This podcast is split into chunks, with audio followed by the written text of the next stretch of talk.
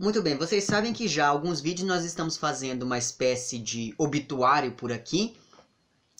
É... E eu pensei que de fato esse seria o último vídeo dessa série em que eu venho e indico 13 autores que morreram enquanto eu li as suas respectivas obras. Esse já é o terceiro vídeo da lista. É... Só que aí, no finalzinho do ano passado, essa lista que contava com 40 nomes acabou aumentando um pouquinho mais porque o Modesto Carone, que é muito conhecido aqui no Brasil por ser o tradutor de Kafka, eh, ou um dos inúmeros tradutores de Kafka, mas certamente o mais importante dentre eles, é, o Modesto Carone acabou falecendo justamente no dia em que eu estava lendo um de seus livros.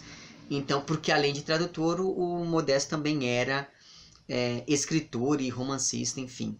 Então, pelo visto, essa lista aqui de esse, esse, meu obituário, ele vai apenas entrar em recesso por algum tempo, porque certamente é, novos nomes entrarão para essa minha lista da morte, digamos. Mas enfim, caso você não saiba a que eu estou me referindo, eu vou deixar lá embaixo o link para uma playlist onde constam alguns outros vídeos que se inserem em uma proposta de trazer três indicações de livros, de contos, é, de autores, no caso aqui dessa lista, para que vocês conheçam, enfim, né? E assim a gente vai criando uma espécie de grande antologia aqui neste canal. É, então, caso você não tenha visto esses outros vídeos, veja lá, porque nesse, nessa playlist que eu vou deixar linkada lá embaixo, já constam alguns outros é, vídeos que compõem este obituário que se encerra hoje, ou pelo menos que entrem em pausa hoje. Bom, é, posto isso, em 13 terceiro lugar,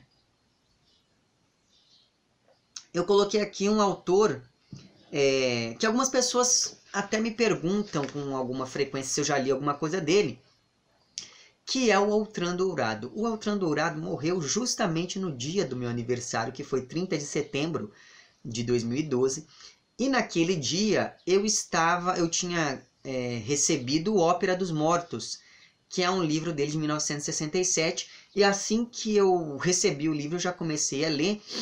É, mas esse é um daqueles livros do qual não me lembro quase nada. Mas eu me lembro, por exemplo, que trata-se de um livro que tem uma, uma narrativa sobre uma ruína familiar ou algo do tipo. E o casarão é, onde essa família vivia é quase que uma espécie de testemunho desse passado que foi aos poucos se desfazendo conforme as gerações foram se sucedendo umas às outras. E eu me lembro que essa ideia toda da ópera é, tem muito a ver também com, digamos, o modo de composição do, do narrador, porque é uma, é uma narração que se compõe a várias vozes, como se fosse uma ópera mesmo. E nesse sentido, eu acho que hoje eu, eu aproveitaria muito mais é, esse livro, sobretudo por conta da relação que é possível fazer entre ele e O Som e a Fúria, do William Faulkner, que, como vocês sabem, é um dos meus livros preferidos. Então, eu não sei quando, mas eu pretendo reler esse texto um dia. Em 12 lugar está aqui o João Gilberto Nou, que faleceu no dia 28 de março de 2017, quando eu comecei a ler A Céu Aberto, que é um livro que ele lançou, em, em, que ele publicou em 1996. É, mas eu só li, sei lá, as 10 primeiras páginas e fiquei sabendo que o cara morreu, então não tem como opinar. Porque assim, tem autores, tem vezes que eu fico muito impressionado, né? Quando, assim, tem vezes que, que eu acabo ficando sabendo da morte depois, etc e tal. É, mas no caso aqui do João Gilberto Noah, assim como no caso lá do Philip Roth, por exemplo, eu fiquei muito impressionado com, a, com as mortes desses autores, mesmo não, não tendo nenhuma relação muito mais próxima com a obra deles. É, e daí eu paro de ler. Foi o que aconteceu aqui com esse A Céu Aberto, que foi inclusive um livro que um de vocês me mandou é, de modo que eu estava lendo exatamente para poder, enfim, fazer vídeo aqui pro canal, aquela coisa toda, e daí eu fiquei sabendo da morte do João Gilberto e acabei parando a leitura. Bom, em 11 lugar está um dos inúmeros autores que eu matei ao longo de 2014. É, e eu estou falando aqui do Ariano Suassuna, que, que faleceu no dia 23 de julho daquele mesmo ano. É, dia em que eu estava lendo O Alto da Compadecida, que é talvez a sua obra mais famosa, publicada lá em 1955. E assim, 2014 foi um ano bastante complicado porque foi o ano também que eu entrei para a faculdade de letras, então estava lendo muita coisa. Como por exemplo aqui o, o, o Alto da Compadecida, eu estava lendo com uma disciplina. E daí no dia o, o, Ariano morreu. Eu fiquei bastante triste também, mas eu já tinha terminado de ler o, o Alto da Compadecida porque eu gostava bastante do Ariano Suassuna. Recentemente, assim, há um ou dois anos, começaram a republicar as obras dele, etc., em uma iniciativa que me chamou bastante atenção, mas enfim. É, em décimo lugar, eu coloquei aqui um outro sujeito, né? Eu, eu citei o Modesto Canone no começo do vídeo, que era mais reconhecido pelo seu trabalho como tradutor, mas também era romancista.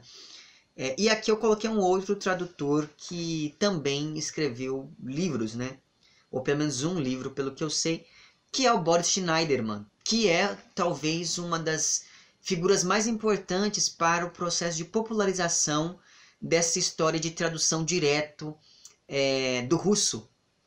E o Boris Schneiderman, além disso, era um grande divulgador da obra do Fyodor Dostoiévski aqui no Brasil. Desde os anos 60 ou 70, ele já começou nesse processo de traduzir as obras desse autor é, diretamente do russo em uma época em que isso ainda não era moda.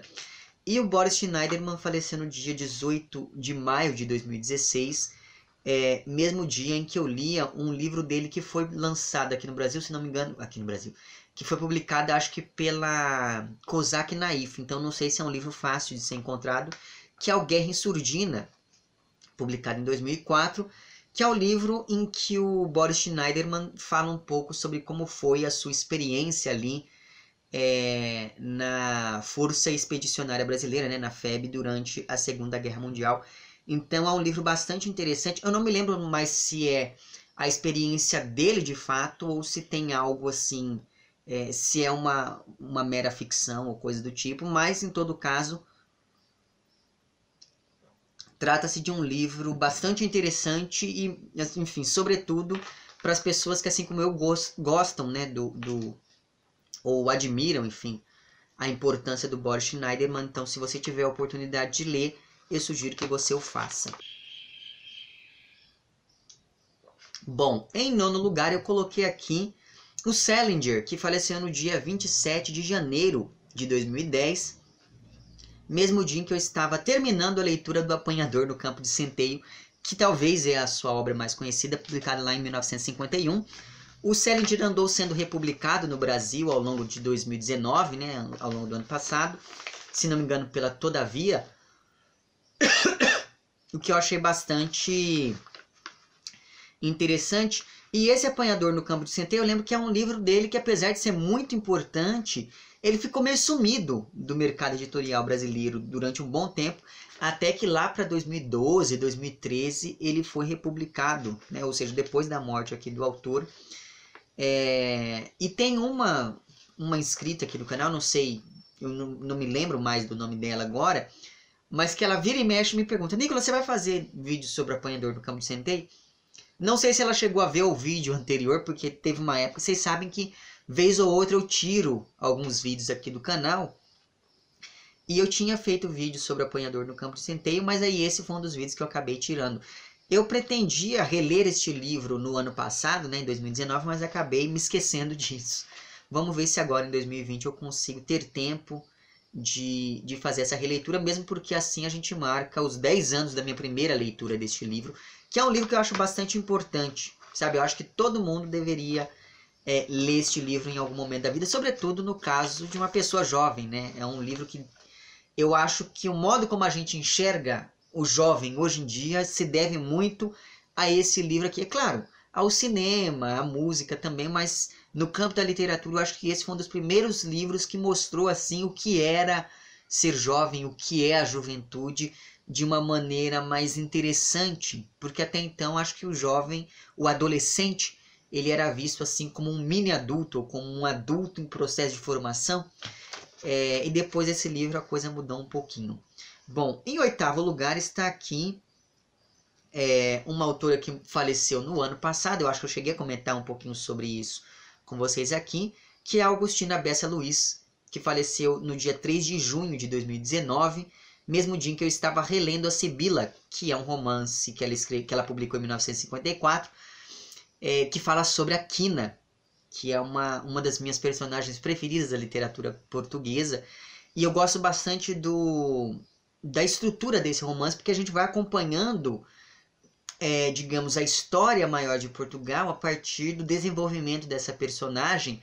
É, e existe todo um movimento temporal que acompanha muito a imagem de uma cadeira de balanço que aparece com certa recorrência no romance. Então é muito interessante o modo como a Agostina Bessa Luiz foi construindo esse, esse romance, pensando nessa questão da, do narrador é, e, desse, e nessa questão temporal.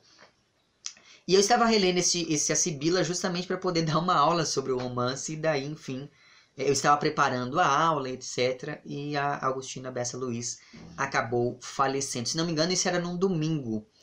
Porque geralmente no domingo eu pego e preparo as aulas de toda a semana. E daí eu me lembro que no dia seguinte, né, na, na segunda-feira, de manhãzinha cedo, é que eu fiquei sabendo da morte dela. Mas enfim. Também fiquei muito triste com isso. Em sétimo lugar está o Ernesto Sábato, que morreu no dia 30 de, ma de abril de 2011, mesmo dia em que eu lia talvez um de seus livros mais famosos, que foi publicado lá em 1948 e que se chama O Túnel, que é um livro que fala da história de um sujeito chamado Juan Pablo, salvo erro. É, e o livro ele já começa com o narrador dizendo: Ó, oh, eu matei minha esposa e é isso mesmo. E ele vai falando sobre como ele matou a esposa apesar de sempre ter amado muito essa mulher, etc. Então é um livro bastante estranho, assim, ele causa um estranhamento desde o início por conta da frieza com que esse narrador ele vai tratando dessa relação entre ele e a esposa. Enfim, é um livro bastante interessante também. É, vamos ver se um dia. Essa lista que eu faço aqui, esse obituário, também é muito bom para eu poder ir lembrando é, desses livros que eu preciso reler para poder comentar aqui com vocês no canal. Enfim, em sexto lugar está um autor que eu, que eu man, sempre mantive uma relação de amor e ódio com ele, que é o Ferreira Goulart, que faleceu no dia 4 de dezembro de 2016. Pouco tempo depois eu acabei, inclusive, gravando um vídeo fazendo a leitura quase integral do poema Sujo, que é o, o texto dele que eu estava lendo quando de sua morte e que foi publicado originalmente lá em 1976. Então, assim, se você quer saber o que é o, o, o, enfim, a magnitude, digamos, da poesia do Ferreira Goulart, eu acho que você deveria ler o Poema Sujo, que é um poema bastante longo, é, que, enfim, inclusive é publicado individualmente hoje pela Companhia das Letras, se não me engano. Então, assim, eu acho que esse é um dos grandes livros, um dos grandes poemas da, da língua portuguesa ao longo do século XX, então eu acho que vale a pena que você conheça.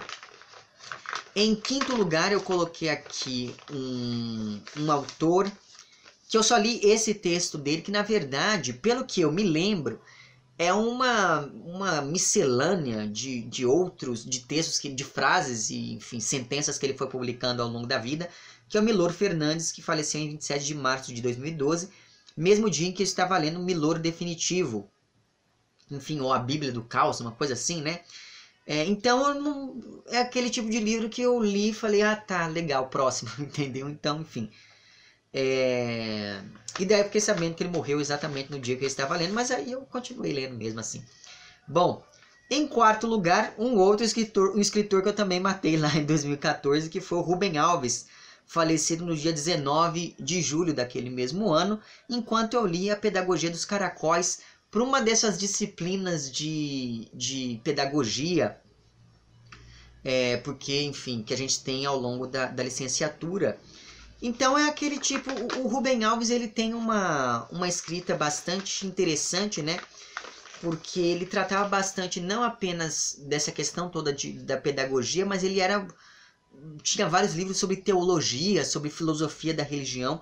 Então é um autor de quem eu gosto bastante sobretudo por conta dessa segunda parte da obra dele, que fala dessa questão da filosofia da religião que me, que me, me atrai bastante, me agrada bastante. Enfim, ele, apesar de ser muito religioso, ele tinha uma visão muito muito peculiar do que é a transcendência, do que é Deus, etc. Então, me atrai bastante essa, essa, essa parte da obra dele. Em terceiro lugar está aqui o Moacir Scliar, talvez um dos grandes nomes da literatura judaica brasileira, faleceu no dia 27 de fevereiro de 2011, enquanto eu lia O Centauro no Jardim, que talvez seja assim um dos, dos livros que eu mais tenho vontade de reler, mas sempre que eu pego esse livro para reler, alguma coisa acontece e eu não consigo finalizar a leitura. Enfim, O Centauro no Jardim foi um livro que foi publicado em 1980 é, e ele fala sobre uma família. Eu não, eu não lembro, já faz, enfim, quase 10 anos que eu li esse livro, né? É, mas se não me engano, esse livro ele fala da história de uma família é, que era uma família assim de judeus e daí nasce um centauro. Uma da, um dos filhos da família é um centauro e daí é a parte ou é uma coisa assim. É, e daí isso acaba, enfim, é a partir disso que se desenvolve a, a, narrativa. Eu não me lembro se é exatamente isso, mas eu lembro que tinha uma coisa meio alegórica sobre a condição do judeu é, enquanto um, um, exilado perpétuo, digamos, né? E daí essa, figura dessa criança é que simbolizava todo esse estranhamento. Enfim, eu gosto bastante. Esse, esse entre lugar, esse não lugar é, que, que é próprio do judeu, enfim. Então, é um livro do qual eu gosto bastante. Foi um livro que, que me ajudou, apesar de não lembrar de quase nada dele, mas me ajudou a pensar bastante essa condição judaica. Então é um livro bastante importante para minha formação individual mesmo.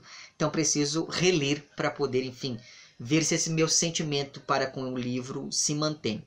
Em segundo lugar está um autor chamado Ricardo Piglia, que faleceu no dia 6 de janeiro de 2017.